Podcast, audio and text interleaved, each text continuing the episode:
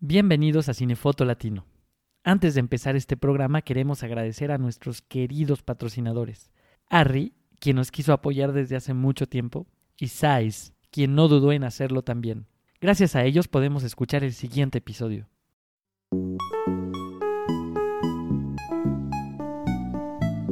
Hola, ¿cómo están? Bienvenidos al episodio número 19 de Cinefoto Latino, el podcast en español de directores de fotografía latinoamericano. En este número hablaremos con Adolfo Veloso, director de fotografía brasileño. Adolfo es una de las promesas de la industria latinoamericana.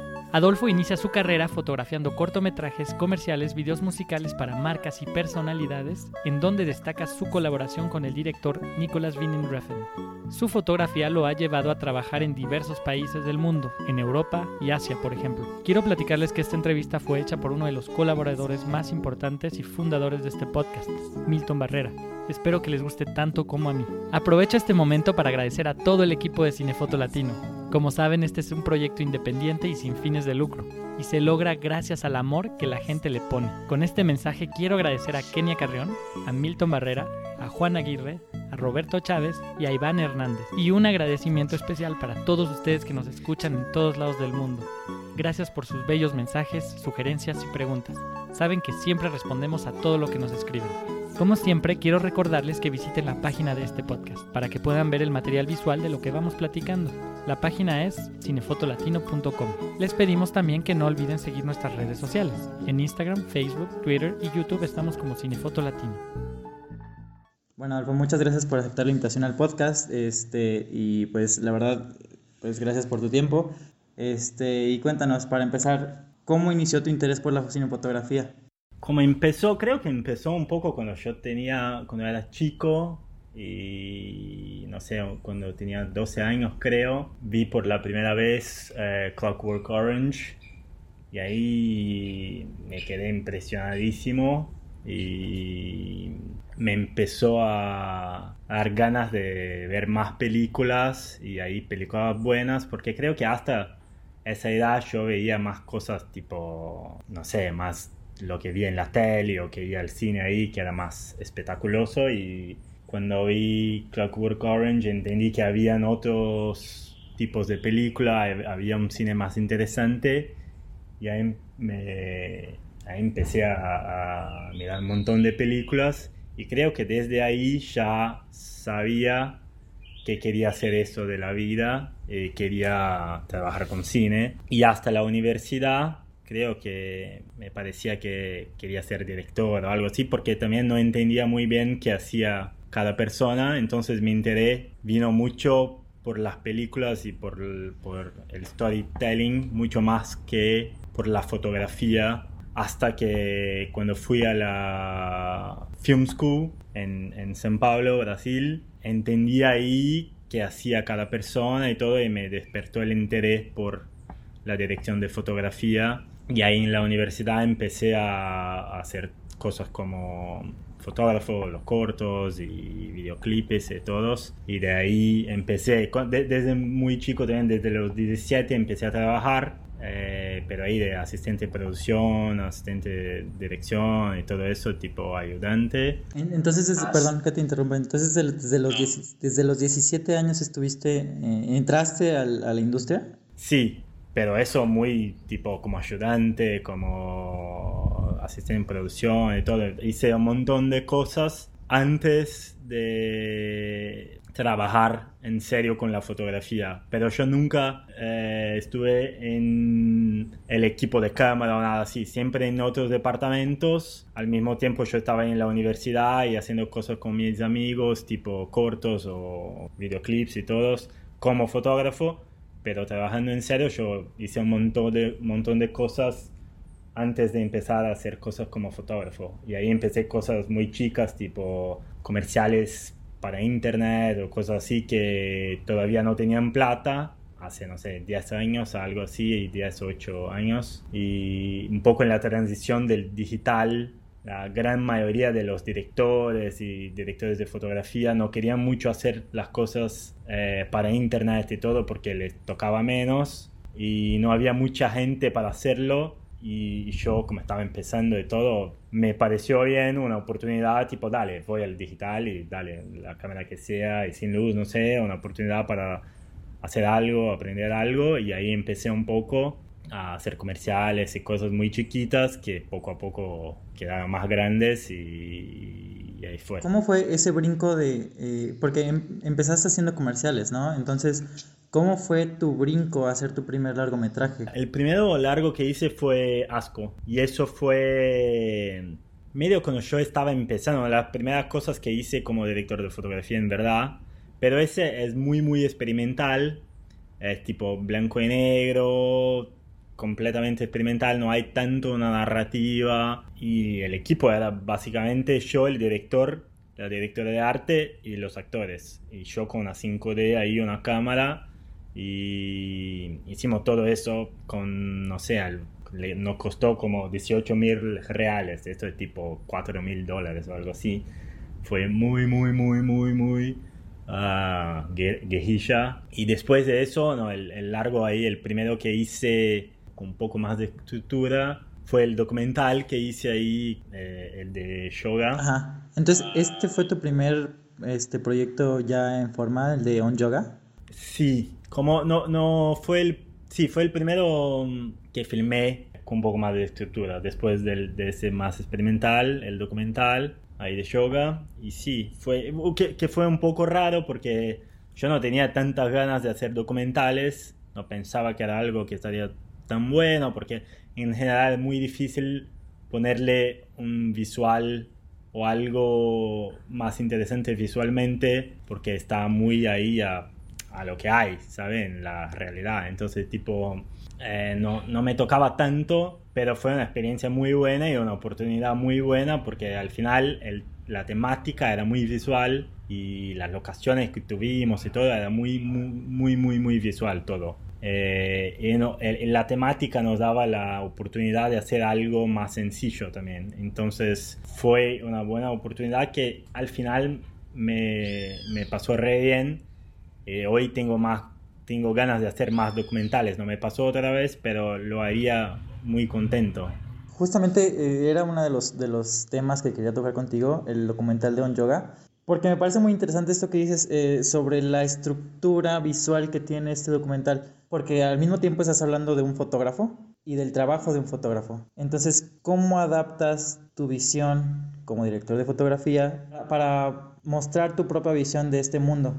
E, eso fue un punto que nos quedamos pensando un montón eh, junto con el editor y el director, porque tiene razón un poco, como, y, desde el principio sabíamos que estarían ahí en el documental las fotografías del fotógrafo de Michael, que tenía todo ese libro de fotografías de yoga que se llama también On Yoga, y eso era un poco la base de que partiríamos. Entonces, básicamente, al comienzo la idea era, dale, vamos a ir con él, explorar un poco ese mundo que él hice fijo en fotos fijas, lo hacemos ahora eh, un poco en movimiento. Y mm, lo que más me, me impresionaba en el trabajo de él era que casi nunca era muy naturalista. Siempre tenía un... Eh, se, se, veía un poco que el fotógrafo estaba ahí, porque él usa flash, él usa luces y todo, entonces no, no es natural. Y creo que la única manera que tenemos de tipo desconectar un poco para, para ok, dale, no, no, estamos haciendo lo mismo que hice él, pero estamos hablando de él, estamos por detrás de todo que, que hizo él, lo vamos a hacer lo más naturalista posible sin usar luces. Tipo, elegí desde el principio no tener luces o nada parecido para que se pueda desconectar bien de las fotos fijas de él. Porque ahí, además de, dale, es un documental, estamos, no estamos interfiriendo tanto con la realidad. Y también visualmente se puede, el documental que estamos filmando y esto es la foto porque hay una diferencia de textura, visual, de lenguaje, pero al mismo tiempo nuestra idea era, ok, ¿cómo filmar eso para que al mismo tiempo respetemos que eso es no solo un, documental sobre yoga, pero también sobre un fotógrafo. Y ahí nos tocó mucho la idea de hacer como si fueran fotos fijas. Es un concepto medio chulo, pero como fotos fijas con movimiento. Y por eso usamos mucho los, los high speeds y todo con tipo a veces te parece que es una foto, pero algo ahí se mueve y ok, dale, no es una foto, ¿sabes? Entonces, tipo, e, eso fue un poco lo que buscamos. Como elevarlo, por así decirlo, ¿no? Eso, sí. Entonces, tipo, ok, como es, eh, es una película sobre yoga, pero también sobre un fotógrafo y al mismo tiempo estamos detrás de todo eso. Entonces, al final, el concepto era ser lo más naturalista posible en respecto a la luz, porque eso nos distanciaba de, del trabajo de O'Neill, pero al mismo tiempo queremos que el espectador se confunda un poco de que es una foto que no es, con, con sutil movimientos o, de cámara o de algo que hace la persona ahí, que se distancia un poco de, de la foto. Eh, la decisión del aspect va encaminada por la misma diferenciación. Sí, ese fue un tema también porque era importante que lo sepas que es la foto de él, que es el producto final y ahí tener un aspect ratio que es completamente distinto de lo que hace él, le, le, obliga a tener ahí los bordes negros para que entienda, ok, dale, eso es una foto y ahí lo estás emoldurando con los bordes negros y, y, ahí lo distancias y, ok, dale, eso es la foto, eso, eso es lo que estamos filmando nosotros. Y sí, dale, fue un poco eso. También hay algo que me, que me llama mucho la atención, aparte de la luz natural, que me gustaría tocar eso este, en un momento, noté, además de la profundidad de campo, me dices tú que fueron los high speed, supongo que estaba como en un, en un diafragma abierto, porque sí se nota mucho el, eh, que no hay tanta profundidad de campo. Este, la textura que tiene algunos puntos de la historia. Eh, veo a los bordes, creo que cuando están los eh, yogis meditando, alrededor del lente se ve un halo como borroso. Y creo que es algo que he visto también, por ejemplo, vi en, Mosquito y en, y en Rodantes, que tienes como un efecto alrededor de los personajes. Eh, en el documental lo que, además de la profundidad de campo muy baja que tenemos, porque desde el principio elegimos como editor, el director nunca hizo un documental, él hizo un montón de películas, pero todas de ficción. Y yo, además de que fuera como mi primero o segundo largo ahí, yo estaba haciendo ficción todo el tiempo, con cortos, con clipes, con comerciales, lo que sea. Era todo ficción. Entonces, yo no tenía la expertise mucho de documental y él tampoco.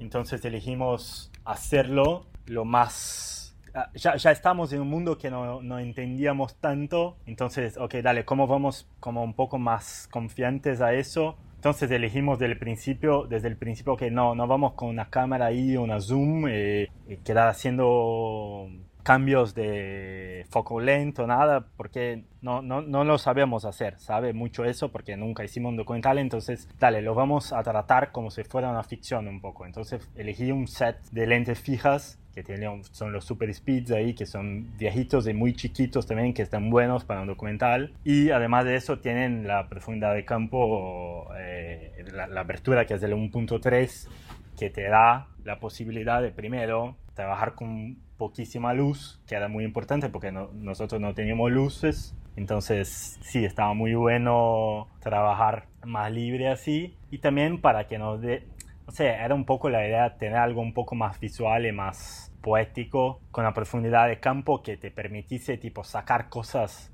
de foco todo el tiempo. Había un poco eso, la, la, la mezcla de casi como el trabajo del fotógrafo estilo ahí, que es encontrar el foco todo el tiempo, ¿sabes? Tipo, poner la cámara en, tu, en tus ojos y antes de sacar la foto le, le, pone el le pone el foco, entonces empieza sin foco hasta que encuentras el foco. Y nuestra idea era un poco eso, tipo parecer siempre eso que te había hablado un poco de la que es una foto, no es, entonces uh, parece que una foto entrando en foco, pum, y, y, ahí encuentras el foco y como si fuera el momento de la, de la captura o algo así. Y los bordes que hablabas creo que tienen un poco a ver con eso de un lente más viejo, un punto 3, pero tenía un una, parte muy grande del documental que usamos eh, vaselina en el lente, porque sabíamos desde el comienzo que queríamos tener una parte en el documental que hablaba un poco más de, de temas un poco más profundos, tipo muerte, significado de la vida y todo eso, y queríamos tener algo distinto para esa parte visualmente también. Y ahí todo que filmábamos a un punto, dale, filmamos todo, ahora vamos y filmamos esto un poco más con vaselina, algo ahí un poco más abstracto para que en esa parte de la peli tenga imágenes un poco que... Para que resalte, supongo, la, la, intensidad de la escena. Sí, eso. Y, y, no sé, en Rodantes y Mosquito, yo no creo que usamos vaselina, pero en las dos son anamórficos y anamórficos muy jodidos. Eh, Rodantes lo filmamos con los Cine Visions que son también 1.6. Sí, hay, hay, son, son lentes muy, muy malos, sí, sí, eso es la verdad, pero increíbles al mismo tiempo. Y para Mosquito usamos un set, un set que yo nunca había visto, que era un set de lomos anamórficos high speed también, eh, 1.5 creo, algo así, que, que creo también nos daba eso. Pero en Mosquito había el tema de la malaria, era muy fuerte, como es un, eh, la peli es sobre un, tipo que quiere ir a la guerra y quiere ir a Francia o lo que sea, todo ese orgullo. Y cuando llegas ahí en la guerra en Mozambique y no, no en Francia, tiene malaria y queda ahí un tiempo en el hospital ahí de, del posto y se pierde de su batallón y es una peli sobre un tipo intentando encontrar su batallón y, y, todo el tiempo con eso de la malaria, porque cuando vos tenés malaria, medio que eso queda en tu cuerpo un tiempo, creo que hasta al final de tu vida y a veces tienes delirios y todo. Entonces queríamos un poco el sentimiento, el mosquito, de que nos, no sabes muy bien qué es real, qué no es. Eh, y un poco también con con el lente era importante un poco eso, tipo, todo, todo es medio dreamy, ¿sabes? Todo, y, y, y, nuestra idea era un poco también hacer con que, con que el espectador no sepas muy bien dónde estás y con quién estás hablando, entonces la cámara gira todo el tiempo, te saca un poco de, foco, no ves con quién estás hablando el tipo y piensas que está hablando para un lado y, y el tipo está en el otro costado, no sé, tipo, poco la idea era desorientar el espectador. Entonces creo que, que la óptica vino muy bien narrativamente eh, o, la idea. No sé, yo la última vez que miré la peli me quedé un poco de, uh, capaz fue too much y, y, no sé si, si, no me aburre, pero también... Pero too much en el, en, en el uso de los lentes o a qué te refieres? Sí, un poco en todo, en el uso de los lentes, la profundidad del campo muy reducida y la cámara girando y todo. Yo salí un poco de la peli tipo, uh, ¿sabe? Un poco tipo, me pareció demasiado, pero igual ya, ya estaba mirando la peli por la, no sé, milionésima vez y, y ahí capaz creo que es más difícil sentir algo, pero creo que la persona que lo mira por la primera vez y que no tiene idea de qué va a pasar, que esa confusión funcione bien, para que se sienta un poco lo que está sintiendo el personaje. Y no sé, e, esa era la idea. No sé si funciona o no, pero la idea era un poco esa. ¿Cómo fue la decisión de utilizar los, los lomo, por ejemplo, en Mosquito? ¿Hablaste con el director sobre utilizar el, formato anamórfico? Sí, desde el principio sabíamos que queríamos, e, eso fue tipo, tenía mucho que ver con eso que estaba hablando del, del tema de la malaria y del, de desorientar un poco quien mira y, que lo padezca un poco una realidad diferenciada. Y al principio nosotros íbamos a filmar una parte que se pasaba en Portugal antes que el tipo va a Mozambique. Esta parte nosotros íbamos a filmar con esféricos para tener la diferencia entre Portugal y, su mundo, que es más real y antes de la malaria y todo, que más hace más sentido y no, no tiene nada que, nada que eso. Y la segunda parte toda ahí con los anamórficos. Entonces eso fue algo que elegimos desde el principio y al final filmamos tanto ahí en Mozambique y ya parecía que había tantas cosas que no necesitábamos la primera parte, entonces quedó solo eso. Pero e, era la idea. Para esta parte de la peli la idea era tener los anamórficos para ayudar un poco en esa sensación de fiebre y delirio un poco del personaje. Y, los lomos nos vino un poco porque nosotros íbamos ahí a filmar en Mozambique dos meses y también un equipo muy reducido y muy guerrilla y tampoco el presupuesto era tan grande, es un filme de guerra, pero no, no, no teníamos un presupuesto muy grande y eso fue un poco la época que ahí los anamórficos estaban más de moda, entonces era casi imposible tener un anamórfico bueno disponible para sacarlo ahí dos meses con bajo presupuesto y en África y toda la gente tipo, uh, no sé si quiero enviar mis anamórficos ahí, no se sabe un poco. Y al final encontramos ese set de, de lomo super speed anamórficos muy viejo que nadie lo quería. Estaba ahí una renta en San Pablo, la peli es portuguesa, pero yo llamando a mis contactos, todo, una, eh, esta renta que me ayuda siempre. Y yo hablando con el dueño, Gabriel, tipo, hay algo ahí que vos, que, no, que nadie lo quiere. Y él me habló de ese set de, de lomos y lo probamos y era increíble. La óptica es increíble. Cuando está funcionando, tipo, me copó. Eh, era genial. Lo que pasaba que era muy, muy, muy, muy difícil de trabajar, porque eran tres lentes, un 35, un 50 y un 75. Eh, el único que funcionaba bien era el 50. El 75 tenías que filmar con 2.8 arriba o algo para tener algo de foco y de definición.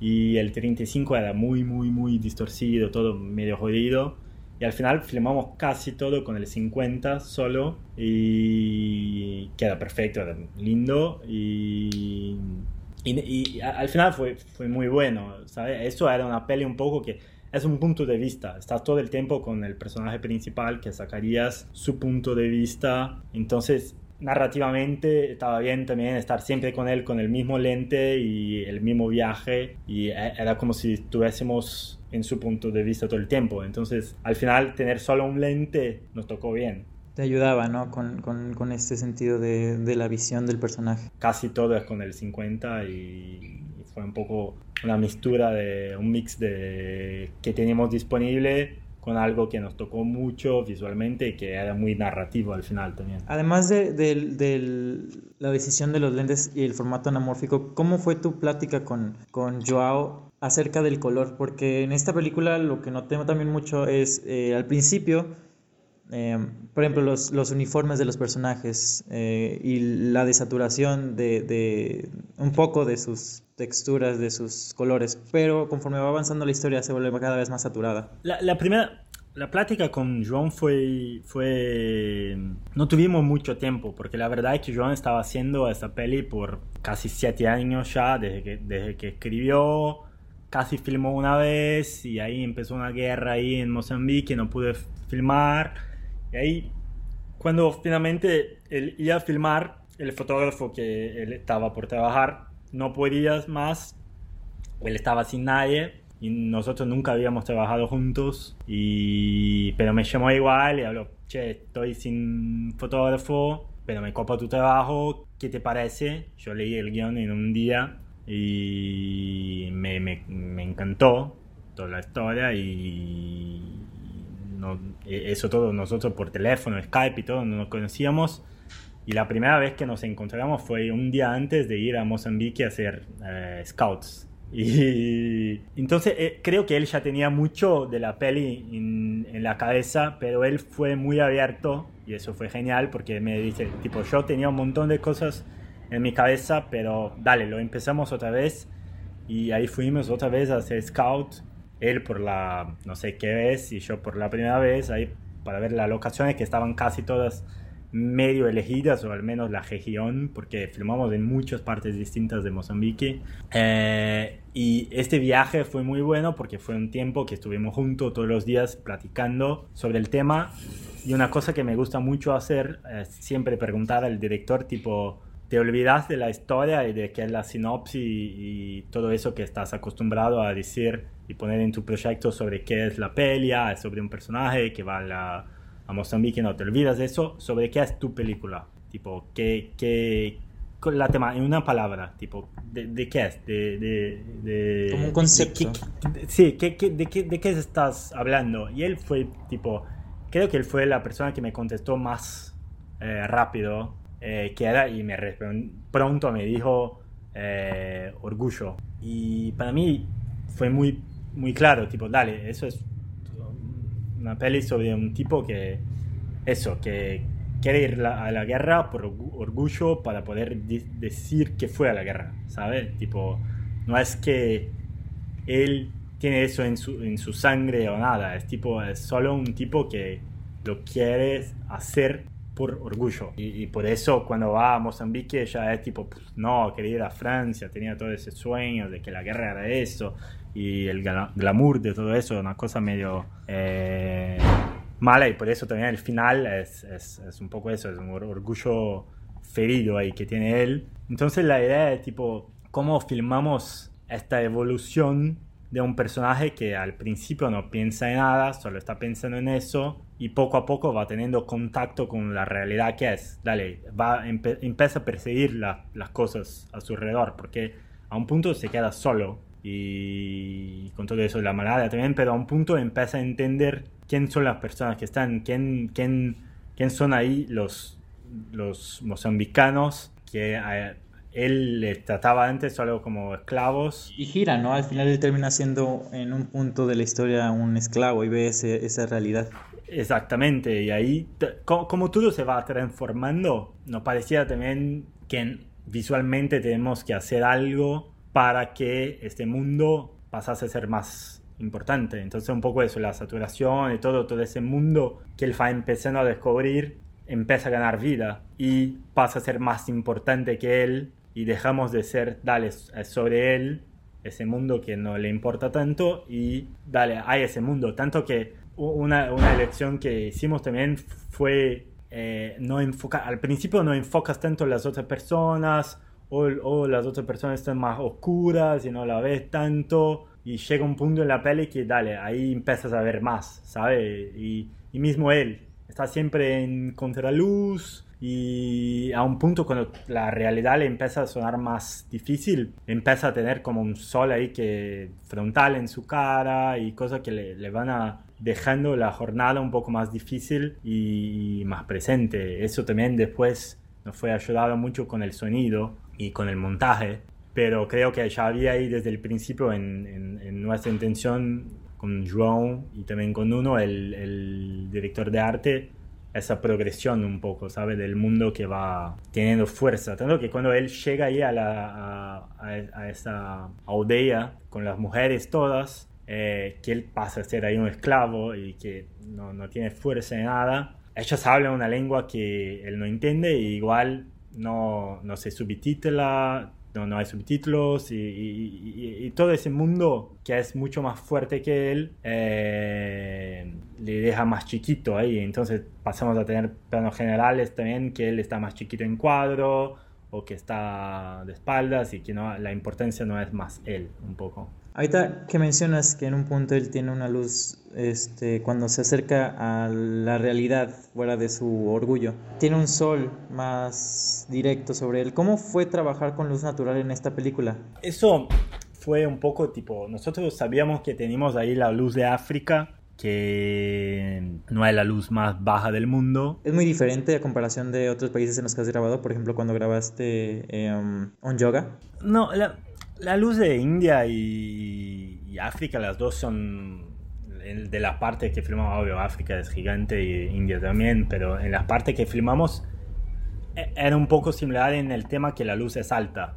No hay mucho tiempo de luz baja como puedes tener, como ahí si está al sur de Chile o Argentina o ahí al norte de Finlandia o lo que sea. Entonces sabíamos que era más difícil porque es menos amigable trabajar en esas condiciones porque hay sombras que no quieres y, se estás trabajando al mismo tiempo con piel blanca y piel negra y todo entonces tipo es, es menos amigable y tampoco nos parecía que estaría bueno tener por toda la peli esa cosa más dura. Un poco por eso todo lo que ya hablamos de, la, de los delirios y, y este, este, este sueño un poco que era para él la guerra y todo.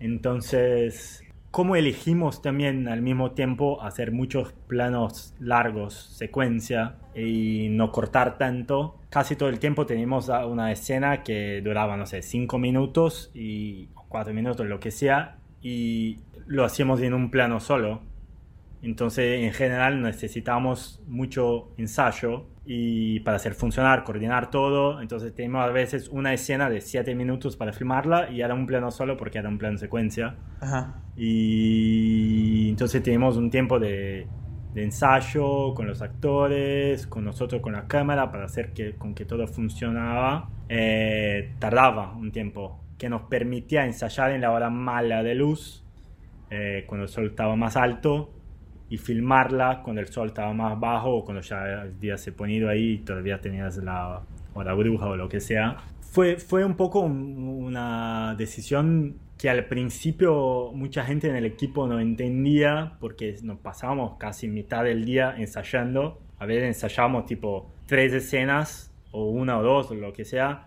Ensayábamos todo el día para filmar después todo en 20 minutos, ¿sabes? O en una hora y todos quedaban tensos y pero no, y se pasa algo mal y todo. Entonces había mucha tensión siempre en el set. Pero fue muy importante tener un director que para él la idea era increíble y me, me, me soportaba en eso. Y los actores también, todos entendían. Principalmente después de una o dos semanas donde la gente empezó a ver un poco del material y dale, ok, hace sentido.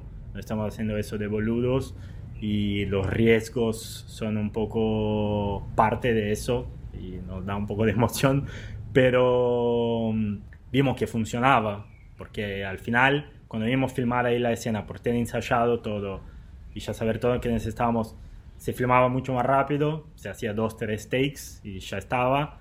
Entonces eso cansaba también un poco menos los actores de dar la intensidad que le necesitaba la escena, no tenían que repetir con la intensidad correcta 50 veces, lo hacían dos, tres veces, ya estaba, y al mismo tiempo nos daba tiempo de pensar maneras más interesantes de, de, filmarla, ¿sabes? Porque cuando vas ahí tienes solo una lista de planos, tipo, dale, acá tengo que hacer estos 50 planos y no tiene tiempo, de poner la cámara ahí, poner la cámara ahí, poner la cámara ahí y a veces no piensas la mejor manera, dale, si, si, si no corto, pienso, ok, ¿cómo voy a contar con la cámara sin cortar, a veces te toca de una manera más interesante y, y, no ver algo a veces es más interesante que verlo y etcétera. Entonces, un poco esa elección narrativa nos dio la posibilidad de buscar siempre una luz más eh, agradable por casi toda la película y también poder trabajar a un punto de la peli con una luz más fuerte sobre el personaje, que no necesariamente significaba una luz más alta, pero una luz más frontal que le incomodaba un poco, ¿sabes? Tipo, cuando miras ahí directo al solo, tiene que cerrar un poco los ojos y todo.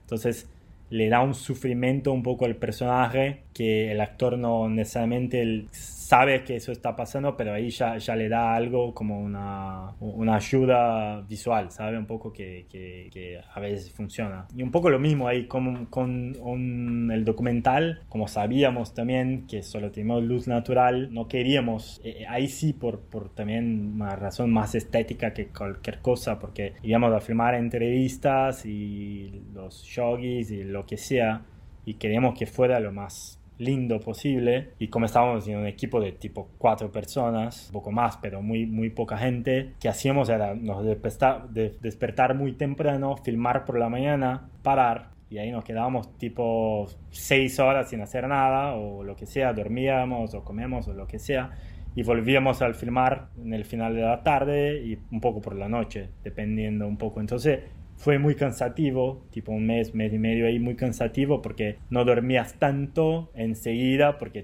tenía que despertarse muy temprano siempre y también te iba a dormir más tarde, pero no es que no es que filmabas tanto también, ¿sabes? Filmabas en las horas buenas y ya está. En ese sentido, ¿cómo fue tu plática con, por ejemplo, eh, asistente de dirección para decirle, sabes, yo necesito estas horas del día y obviamente explicarle tus motivos y que no afectara en el día de llamado, vaya, por ejemplo, en, en el plan de rodaje? Sí, en el documental no había acción de dirección y no había plan de rodaje porque éramos de esos cuatro personas. Entonces hacíamos un poco lo que queríamos nosotros y estaban todos ahí, dale, lo vamos a hacer. Pero para las otras pelis que hice es siempre un tema y el mosquito fue un tema siempre. Ah, eh, eh, es mucho de pelea eso, ¿sabes? Hay que pelear un poco.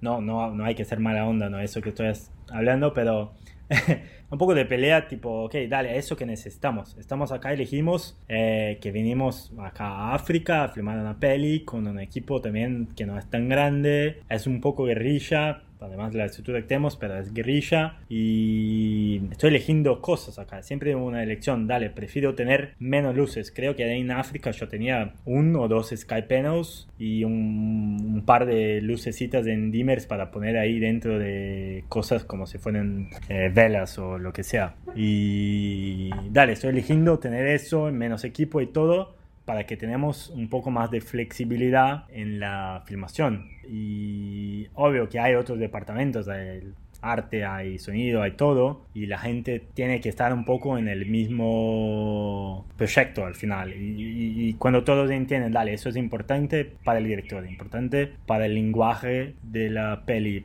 para, todo, o estás adentro o no. Y afortunadamente al final toda la gente ahí en Mosquito estaba adentro, porque creo también un poco cuando te vas ahí a una peli como esa, que sabes que no tiene la estructura que mucha gente está acostumbrada, que va a estar lejos, que va a estar ahí en el medio de la nada, filmando sin tener ni dónde hacer caca, ¿sabes? tipo, seamos más flexibles con todo un poco, pero igual siempre respetando que la gente necesita, obvio, trabajar menos que lo que sea en los países. Creo que en Portugal eran 11, 11 horas, no 12, no me acuerdo, pero trabajando menos de 11 horas y con horarios flexibles, siempre intentando, obvio, si queremos cambiar para hacer algo en el comienzo del día, lo filmamos al comienzo de la semana y cosas más para el final del día, al final de la semana, que ahí no, no queda difícil. También porque se está muy cansado, al final puede tener la mejor luz y si todos están muy cansados y nadie va a saber muy bien qué hacer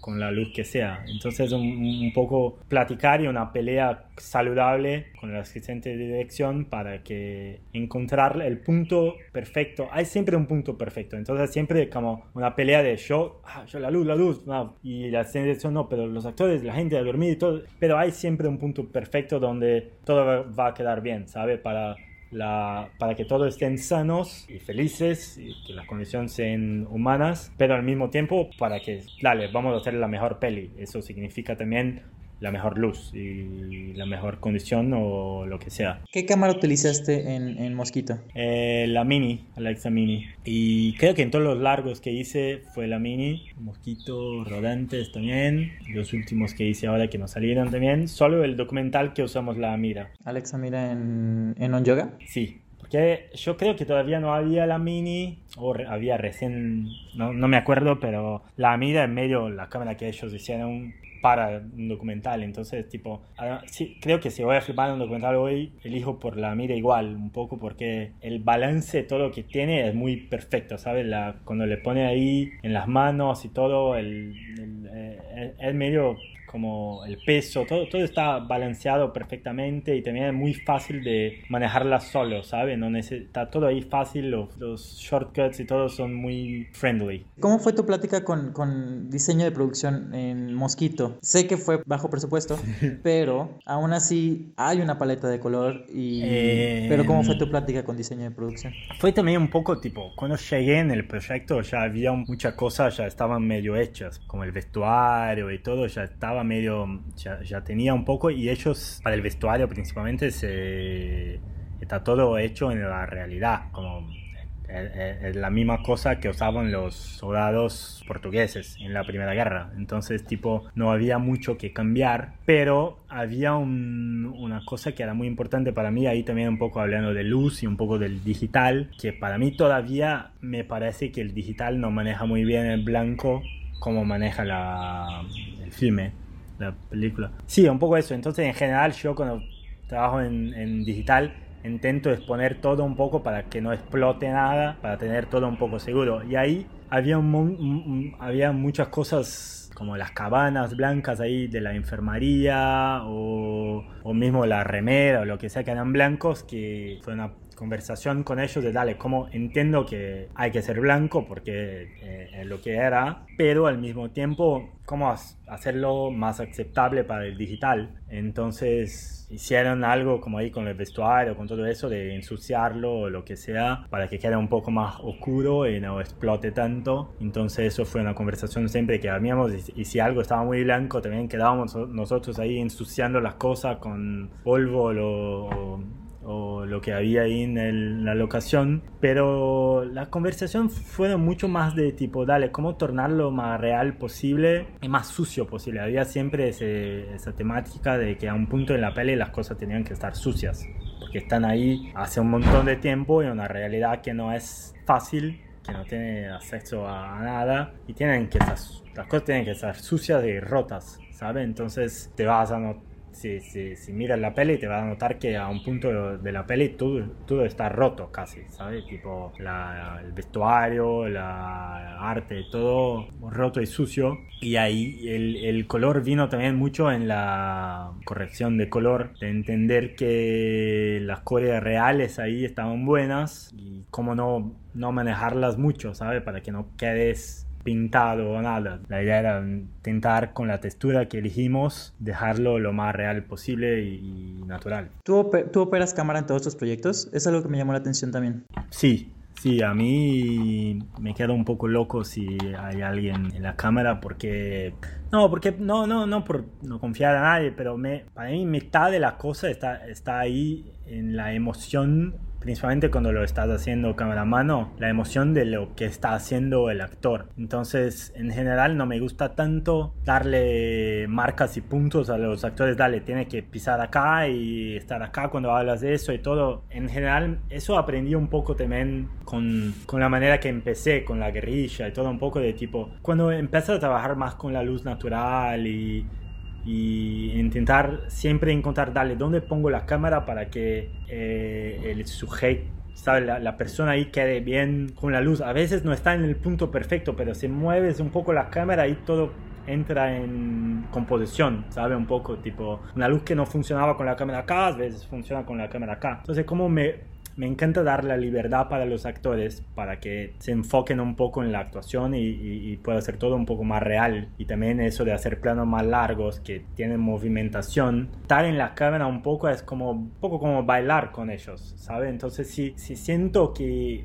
el actor quiere ir ahí, lo tengo que seguir e ir ahí y, encontrar una manera de poner la cámara para que la luz funcione también o que si la luz no funciona que él esté contra un, un fondo que lo va a um, recortar o algo, ¿sabes? Entonces tipo estar en la cámara es un poco buscar todo eso al mismo tiempo y cuando estás otra persona ahí no necesariamente la otra persona está buscando todo eso como quieres porque yo yo sé exactamente dónde están las luces, qué fondos cuando porque la puse o, porque están ahí, entonces estoy pensando en eso y también con el guion mucho en la cabeza o lo que está sintiendo el personaje, entonces el personaje le habló algo que fuerte, dale, acá es el momento de aproximarse o de bajar la cámara para crecerlo un poco, entonces tipo estar ahí para mí un poco construir junto con el actor o la actriz o lo que, que sea, el objeto o lo que sea, mientras se filma, ¿saben? Y entonces me, me gusta estar ahí para, para, tener toda esa flexibilidad y darle la flexibilidad a los actores. Y en ese sentido, ¿qué fue lo más difícil? O sea, trabajar con luz natural, cámara en mano,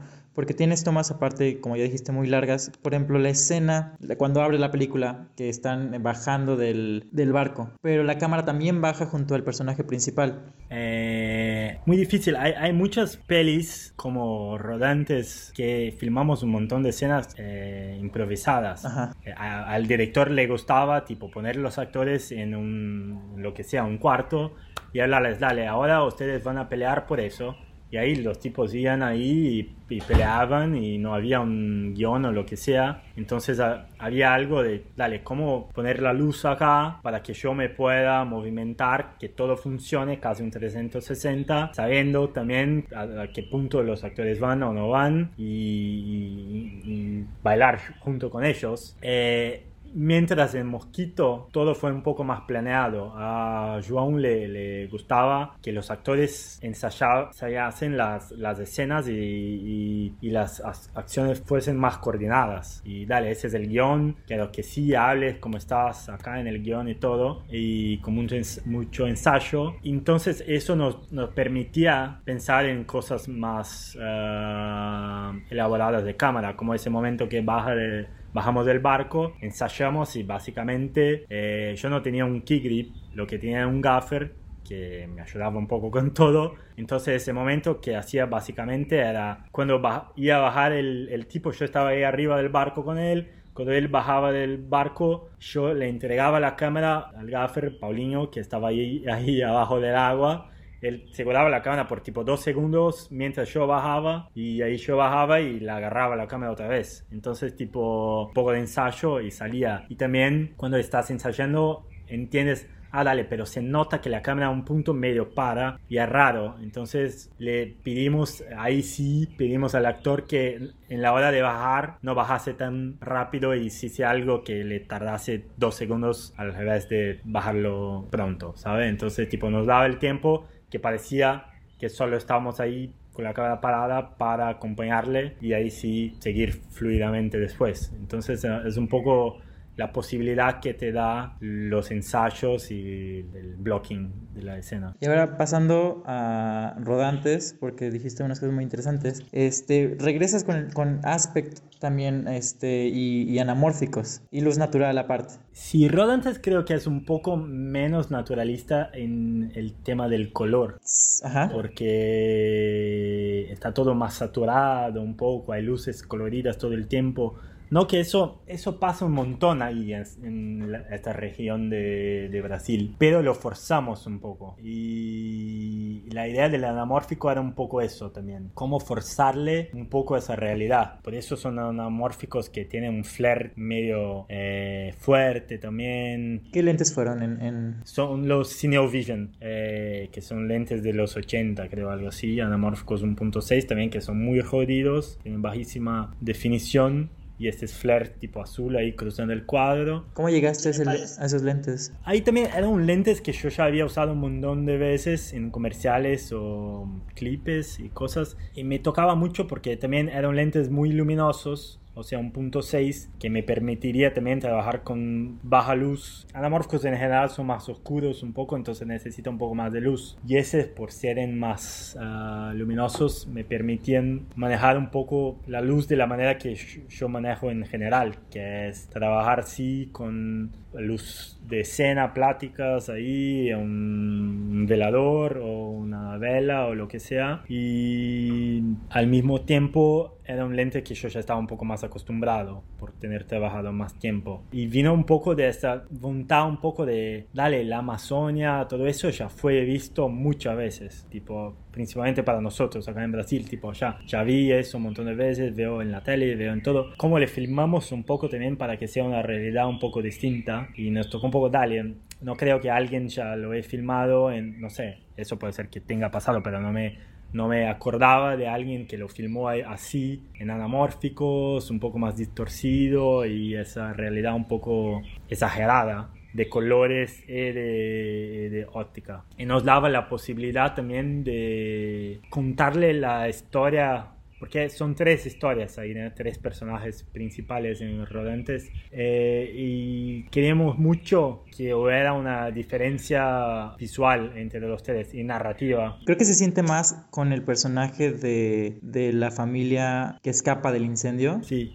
el haitiano. El haitiano. Siento yo que en algunas escenas cuando creo que está él... Em, imaginando a su esposa, recordando a su esposa o, o en ensoñación, hay una textura diferente en, alrededor de él, como un halo. Sí, eso vino un poco. Ah, creo que sí hay unas escenas ahí que, que esas del sueño y cuando estaba recordando que tiene la vaselina, que ya habíamos hablado un poco. Y... Pero que elegimos un poco fue tipo, él, un haitiano que llega ahí a Brasil para trabajar y con su familia y ese mundo nuevo llega a un lugar de exploración, exploración de trabajo un poco y raro toda esa realidad de tipo... Además porque creo que él es el que más tiene planos abiertos en toda la película. Eso un poco por eso, porque a, no, a nosotros es el del personaje donde el ambiente era lo más importante, porque no es un ambiente que él está acostumbrado, está llegando a, a ese mundo distinto y que al mismo tiempo es distorcido un poco, porque ahí muere su mujer y él tiene que empezar a cuidar de los hijos solo y todo un poco distorcido de su realidad. Entonces elegimos desde el principio que a él íbamos a filmar solo con wide angles, lentes más abiertos, para tener la distorsión y para ver la locación y ver el mundo todo el tiempo. Y eso nos daba la posibilidad de que mismo los planos más cerrados funcionasen un poco como un plan general, porque se veía toda la locación. Mientras la, la otra personaje, la mujer que, que estás como todo el tiempo solo pensando en ella y para que a ella no le importa mucho nada que está pasando en el mundo, es egoísta y ahí está embarazada y sale de la ciudad grande sin avisar al tipo que hace el padre o lo que sea, va con una amiga y una amiga y al punto también deja a la amiga y todo, es tipo muy muy egoísta. A ella no, no, no le toca lo... Los Sí, ¿sabe? Tipo, el, el mundo no, no, no, no, importa. Claro. Y ahí elegimos que a ella filmaríamos todo con lentes más, más cerrados y casi no íbamos a ver el mundo. Entonces, cuando ella está hablando, en general, no ve quién habla a ella. Ve a ella y si habla la persona que le está hablando es medio por su punto de vista o medio entrecortada, fuera de foco o algo, porque es un poco ella no, no, no le importa. Eh, no importa que estén hablando con ella o que esté gente con ella. Y al punto para finalizar, el, otro tipo, que es un, tipo más joven, que tiene ganas propias, tiene una sexualidad a quien no, no a que, y que sus padres no, no la aceptan.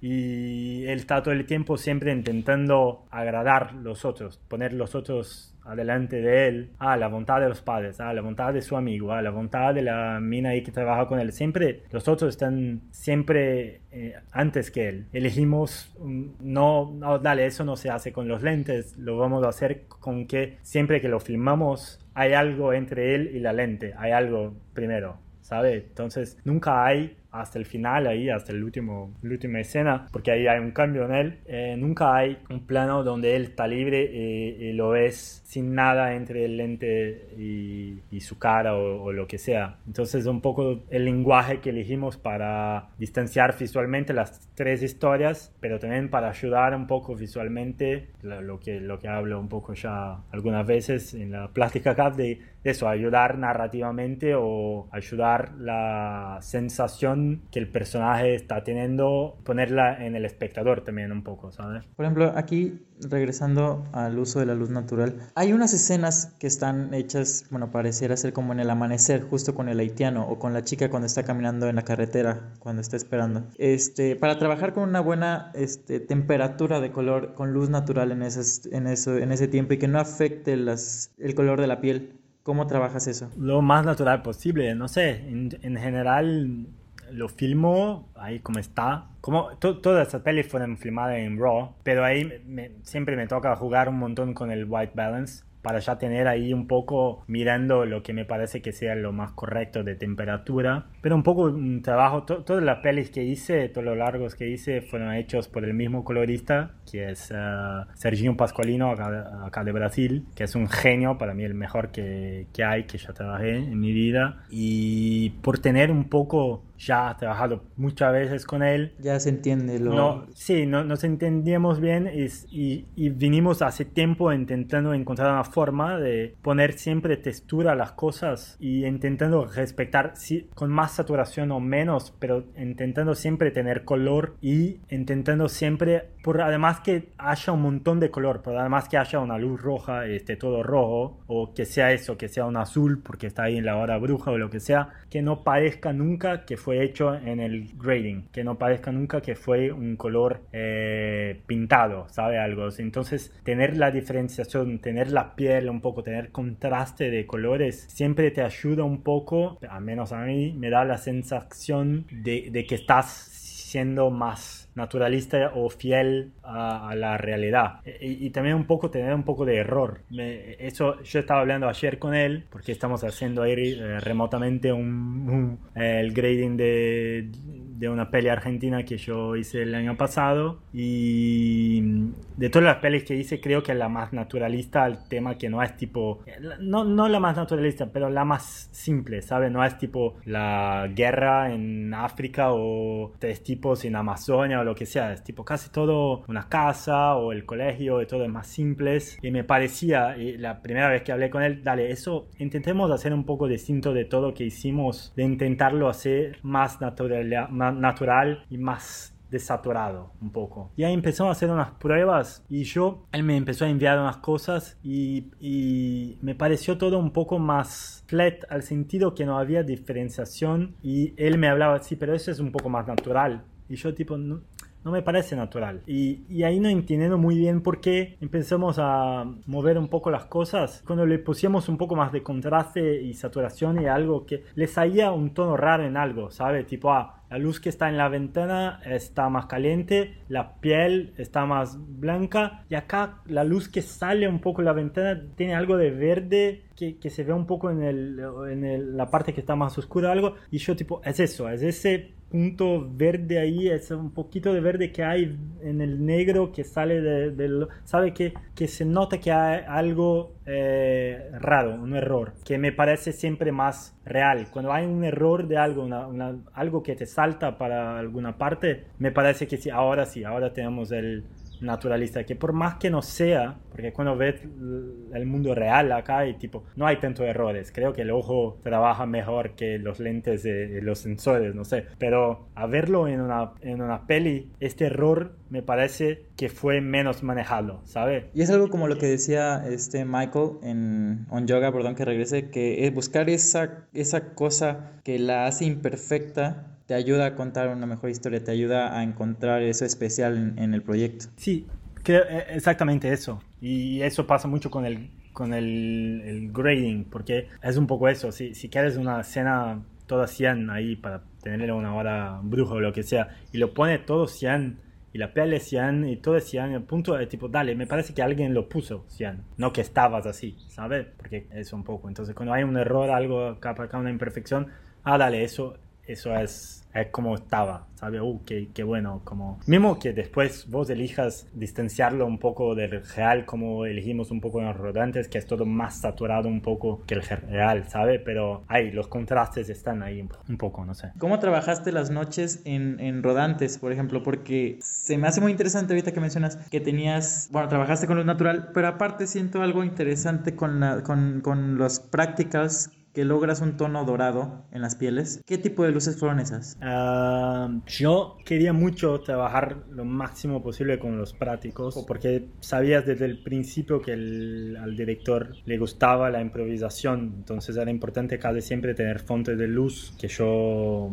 eh, podía encuadrar. Entonces lo que hice un poco, tipo unos días antes de ir ahí a Ondonia, ahí a esta parte de Amazonia, queríamos filmar, yo fui con un amigo que es eh, director de arte, no era el director de arte de la peli, pero yo fui con él solo para que me pudiera ayudar a buscar luces que me parecían que estarían buenas para usar y pensando en las locaciones, dale, esto está bien, yo puedo tener para cualquier situación y ponerlo ahí y todo eso. Entonces fuimos ahí, quedamos un día buscando cosas que, que parecían que iban a estar buenas como medio de para tener ahí en la mano, ¿sabes? Lo que sea, que si, si algo que la locación no tenía o que el production designer no tenía ya, yo tenía ahí algo en mí con mis luces, ¿sabes? Ah, dale, no, eso está perfecto, tiene el tono perfecto y, y la iluminación perfecta. Y entonces fue un poco eso, tener tipo esas luces que, que nosotros tenemos, nosotros, el equipo de luz tenía y manejábamos nosotros, entonces cambiamos una cosa u otra, pero en general me gusta dejar las lámparas que ya están ahí, que está un poco jodida, que tiene una temperatura medio el error que, que recién hablamos, ¿sabes? Pero jugamos mucho con eso. había también una idea de tipo que ni todas las fuentes de luz fueran luces. Entonces, ¿a qué, ¿qué hay más que no es una luz, pero que genera luz, ¿sabes? Entonces, tipo, ah, las cosas, no sé cómo se llama, que mata a los mosquitos, que tiene esa luz azul. Ahí, dale, hicimos una de esas para ponerle ahí, tener, si a una escena nos gustaba, usar eso. O... ¿Hiciste pruebas con ese tipo de luces antes, antes de, de grabarlo? No. o sea, ¿estaban en el lugar y las utilizaste? Sí. Ok. En general no, no, no hago muchas pruebas de cámara o de lentes o lo que sea. En general, eh, si es un lente o algo así, pruebo al menos una vez para ver si funciona, pero si es algo que ya lo usé un montón de veces, no. Pero en general no me gusta tanto probar las cosas. Me parece un poco que te saca un poco la espontaneidad, ¿sabes? hay, hay riesgos, siempre un poco lo que hablábamos de los riesgos, pero eh, me, me, gusta un poco la espontaneidad de ponerlo ahí, dale, uh, es más verde que imaginaba, pero dale, está bien, ¿sabes? No me importa, porque eso es lo real, ¿sabes? Tipo, eso funciona. Entonces había un montón de esas cosas, ¿sabes? Mini mini cosas que no necesariamente eran una luz o mismo luces y que le, le pusimos, pero no me acuerdo mucho nada específico de eso, pero era un poco eso, jugar un poco con las temperaturas reales de esas luces que encontrábamos y eso de la piel creo que tiene que ver un poco con un trabajo de, de color también. Cuéntame un poco de, de, la, de, la, secuencia donde atacan el lugar donde vive el haitiano este, y, uh. donde, donde, incendian la aldea. Ese fue un quilombo, ¿eh? fue tipo, yo, yo, no, yo creo que uno de los días más difíciles de mi vida laboral seguro. sí, se siente. Eh, fueran la verdad que era una escena muy grande, ¿no? Era una escena tipo que había que ser coreografada. Tenían ahí cámara en mano, mucha gente, cámara en mano, mucha gente envolvida y la idea inicial era desde el principio hacerlo un plano secuencia sin cortes.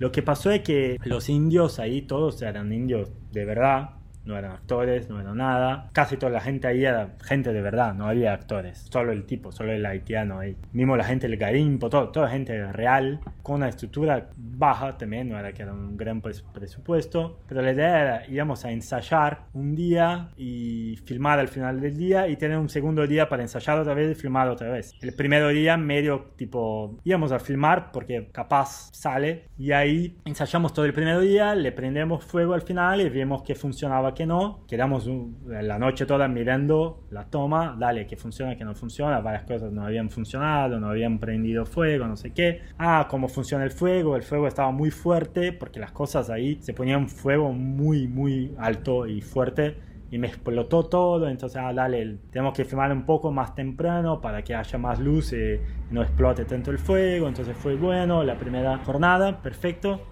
Fuimos a la segunda jornada, ensayamos, ensayamos, ensayamos. Cuando estábamos a 5 minutos de tirar la toma, empezó a llover. No sé, no llovía así hace no sé cuánto tiempo en, en esa ciudad. Y lluvia mala.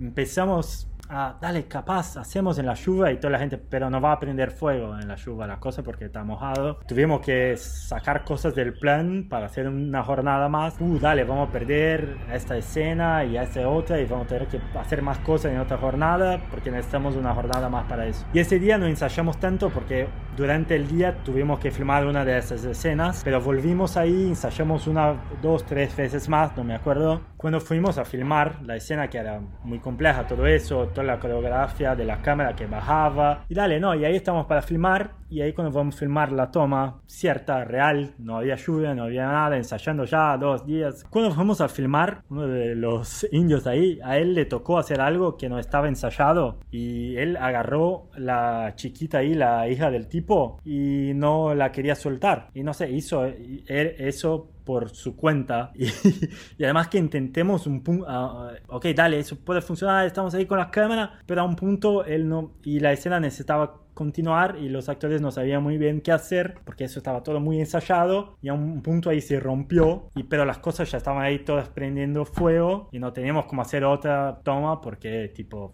no había más plata para hacer otro día y dale y ahí en un segundo todos con la cabeza tipo, uff, ¿qué pasó? No sabemos qué hacer, ¿por qué nos rompió el plano secuencia en el medio? ¿Qué hacemos? Yo solo que hablé, dale, necesitamos ir ahí al final, porque todas las cosas están prendiendo fuego y al final de la cosa subimos arriba ahí para ver que las cosas están prendiendo fuego y no vamos a tener otra oportunidad. Entonces, dale, continuamos, filmamos hasta ahí al final para que se vea todo prender fuego y después pensamos en dos o tres cortes acá para cortarlo, porque no, no le va a montar con un corte solo, va a ser raro, ¿sabe? Un poco. Entonces fuimos, filmamos ahí, continuamos, filmamos hasta el final y después en tipo dos minutos pensamos en dos o tres planos para darle un corte o algo que no me gusta nada, sufrí un montón, fue terrible, no, pude, no podía dormir porque estaba todo ensayado, perfecto, y pasó eso y al final no tenemos el secuencia que me encantaría tener, pero eso porque lo sé, ¿no? Para la gente que mira, no sé, no se nota, creo. Y sí, el foco es, es impresionante, eso hizo un uruguayo que se llama Culaca, es un genio del foco. Porque aparte tenías un diafragma muy cerrado, digo muy abierto, perdón. Sí, muy abierto, sí, lo mismo, un punto 6, y por eso un poco para mí lo más importante importante creo en todas las pelis que, que algo es siempre pelear por un buen foquista, porque yo en general trabajo mucho con la cámara mano, el diaf todo abierto. Eh, ahí estoy hablando de pelis que, que a donde hace sentido todo eso narrativamente también, pero me gusta en general. Y como a mí no me gusta mucho en general darle marcas a los actores, es un trabajo de hijo de puta para, el, para el foquista, muy muy difícil y yo sé que son muy pocos o pocas personas que lo pueden hacer. ¿Y das espacio para la intuición del foquista? Es decir, que aunque no, aunque no tengan una marca, pero sepa por dónde va la historia, tal vez dejarlo ir un poco más allá con el foco? Sí, creo que es un poco eso. Un buen foquista no es alguien técnico que tiene solo ojo, que tiene sensibilidad también. Y por eso es para mí es lo más importante, porque si estás haciendo un plano secuencia de 10 minutos, improvisación, yo puedo estar lo más conectado posible con el actor o la actriz, pero si el foquista también no está y no, sabe, no, no, está escuchando la escena para saber qué están hablando los tipos, para entender cuando el foco tiene que estar acá o allá, o, etcétera, no, no te va a salir. Entonces, para mí, lo foquista, para mí es el trabajo más difícil del set, porque si lo acertas todo, nadie te va a dar bola. Pero si lo erras, todo el mundo te mira y te mira feo, ¿sabes? Entonces, tipo, yo respeto mucho y siempre peleo mucho para tener a alguien muy bueno, que significa eso, que, que sea muy bueno técnicamente, pero que también sea muy sencillo. Y eso en general significa alguien que está prestando atención en las cosas, ¿sabes? Que está ahí mientras ensayamos, está escuchando, está escuchando que el director está hablando para el actor, para entender qué es importante en la escena para él. Mantener la continuidad en luz natural, con el sol, por ejemplo o con esta, como en esta ocasión del, de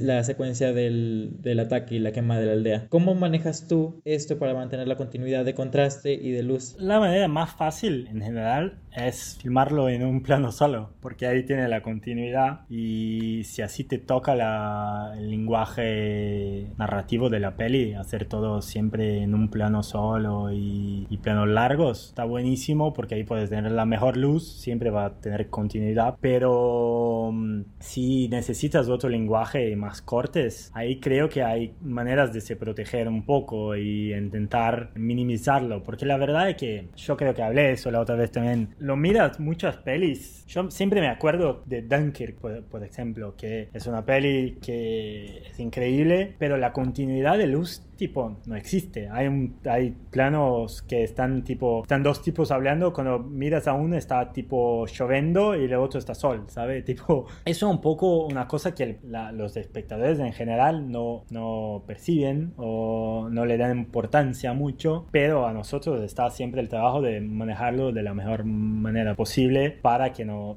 sea también un impedimento narrativo y que te suene algo raro cuando estás mirando la peli. Yo en general intento mucho cuando hay sol, filmarlo con el sol de contraluz, de back, backlight, porque ahí al menos te da siempre la misma impresión, mismo que esté un poco más alto o más bajo, no se cambia mucho la sombra o todo porque la impresión es la misma. Mejor que no sea real, porque si están dos tipos hablando y uno está con backlight y giras la cámara y el otro también está con backlight, no es real. Entonces yo intento siempre manejarlo así o manejarlo de una manera que esté todo o al revés, que esté todo en sombra. Dale, si filmamos esta escena, necesita muchos cortes. Empezamos por, y ahí estás dentro de dos edificios. Empezamos con las escenas de ese tipo acá, que está en sombra, después a ese que va a estar en sombra, y para el general filmamos cuando todo esté en sombra, ¿sabe? Algo así. Entonces, eh, es un poco intentar manejar con la que la situación te da de la mejor manera posible y también siempre pidiendo un montón de ayuda al asistente de dirección para que todo se planeen eh, de la mejor manera posible para así adaptar un poco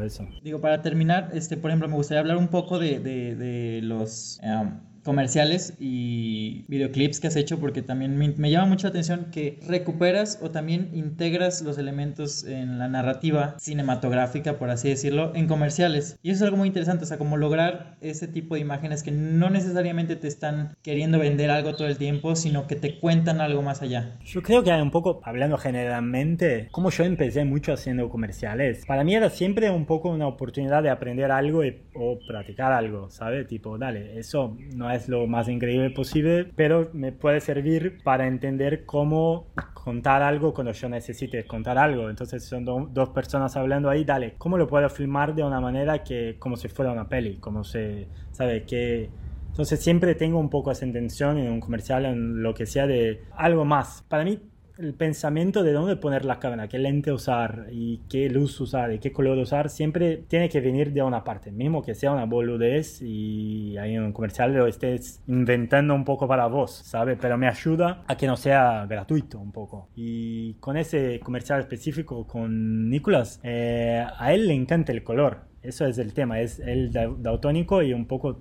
capaz por eso le encanta tanto. Y fue una de las primeras cosas que me habló cuando nos conocimos. Sí, me habló, yo soy daltónico y te voy a tener que confiar a vos para color, porque no sé, a veces no, no, no, no la veo. Entonces, pero quiero que sepas que a mí me gusta y quiero tener color, quiero tener saturación, quiero que las luces tengan color. Y eso lo, lo sabes mirando su trabajo. A ver, ¿cómo fue tu plática con él para tú presentarle este va a ser el color y que él aceptara? ¿Cómo le presentaste esta propuesta? La propuesta salió un poco, tipo, en ese comercial era muy importante retratar Shanghai, era un comercial sobre Shanghai, sobre la gente que corre ahí en Shanghai. Nos pareció importante eh, traer los colores que habían ahí. Y yo, tipo, cuando te vas ahí a China, ve que la cosa que más lo usan es el rojo lejos, un montón de luces rojas en toda la parte y también hay un puente ahí que es azul, que, es el color real del puente. Yo indo ahí a, a scoutear y una cosa que pedí desde el principio es vamos a locaciones que ya tengan color, que ya, ya sean naturalmente eh, saturadas. Entonces, tipo ahí ese puente fuimos porque ya tenía ese color azul. Fue mucho de presentar locaciones a él que ya tenían algo específico y eso del contraste de color viene mucho también un poco de eso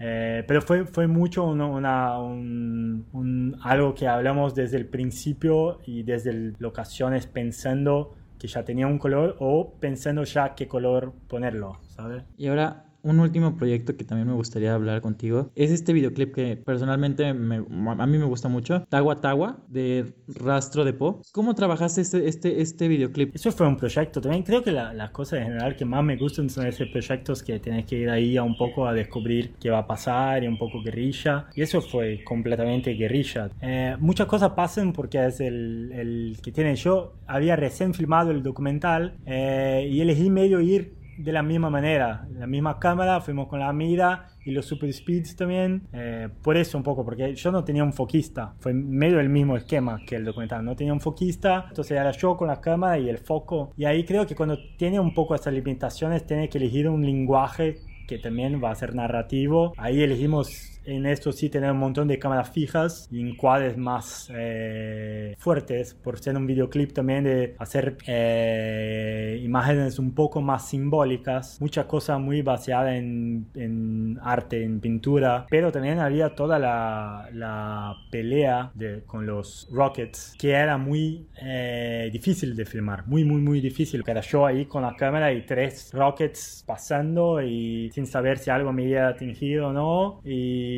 intentar hacer foco al mismo tiempo y un buen cuadro y todo al, mismo tiempo. Y de color vino un poco también de eso, de intentar ser lo más real posible. E, este es Rockets ahí, no sé cómo se llama.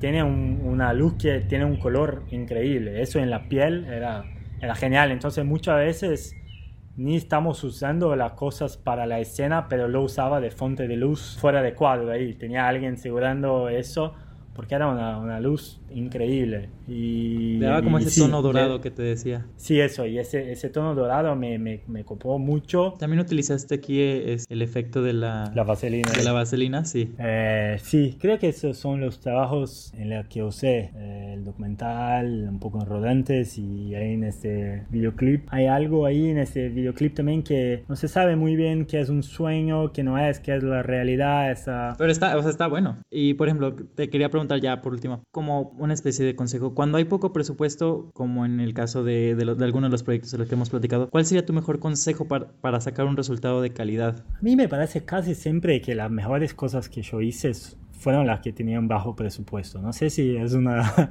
casualidad o algo que te da libertad de probar ah, algo nuevo. No sé, creo que cuando tienes eso, yo, yo nunca me molesto mucho cuando me hablan que ah, tiene bajo presupuesto. Para mí eso nunca es una cosa que, que me hace elegir. Te fuerza a crear soluciones, ¿no? Un poco, a, a pensar situaciones más creativas y muchas veces que tienen más que ver con la historia que está contando vos y que no estés copiando algo que alguien ya hice. Creo que es ver la oportunidad. Para mí siempre parece, dale, te- ya que no tenemos plata, ¿qué tenemos? Y hay un montón de cosas que, que ganas, no sé. Sé que se pregunta mucho, que, ¿qué consejo le darías a los que están empezando en, en- en- la dirección de fotografía? Pero, ¿qué consejo te hubiera gustado recibir a ti cuando estabas iniciando? Un poco eso, no tener miedo y no quedarse pensando que no, te- no tienes todavía las oportunidades que esperas, porque siempre va a venir un poco de cómo haces lo que te dan la oportunidad. Y si lo haces mucho mejor, al revés de pensar, ah, no tengo eso, no tengo eso, no tengo eso, y lo haces lo mejor posible, seguro le va a llamar la atención de alguien para que vos puedas dar el próximo ah, step en tu carrera. No, no, no dejar las situaciones o las cosas que pasan mal o que no pasan como vos pensabas, te desmotivar un poco. Pues muchas gracias. Si quieres, este, vamos a empezar con este, este juego de preguntas. Yo te voy a hacer do- te voy a dar dos opciones y tú escoges la que más te parezca, digo. Uh, miedo. HMI o tungsteno. Tungsteno. Tungsteno o LED. LED. Tungsteno o el sol. Sol. Cámara fija o cámara en mano. Mano. Telefoto o angular. Angular. Óptica nueva o vieja. Vieja. Esférico o anamórfico. Esférico. Ah, en serio, yo pensé que dirías anamórfico. Me cansé un poco. Sí. no sé. Este, celuloide o digital. Digital. 1.3 o 5.6. 1.3. Siempre. Lente con filtro o sin filtro. Con. Nada más muevo una cosita de luz y ya estamos o necesito 30 minutos. Eh, una cosita más y ya estamos. Una sola cámara o dos. Una. Nuevo, nueva ola francesa o nuevo Hollywood. Nuevo brasileño. Color o blanco y negro. Color. Raúl Cotard o Vilmos Sigman. Vilmos. Néstor Almendros o Gordon Phillip. Gordon. Pues bueno, ya estamos. Eh, muchas gracias por de nuevo por aceptar la invitación a estar en el podcast. Esperamos que pues próximamente vuelvas a estar con nosotros ya que te animes con un nuevo siguiente proyecto o algo así. Muchas, muchas gracias a vos. Fue un placer. Espero que te tenga pasado bien. Y perdona si hablé mucho o si hablé algo que no Para nada. hace sentido. Lo puedo cortar, sí.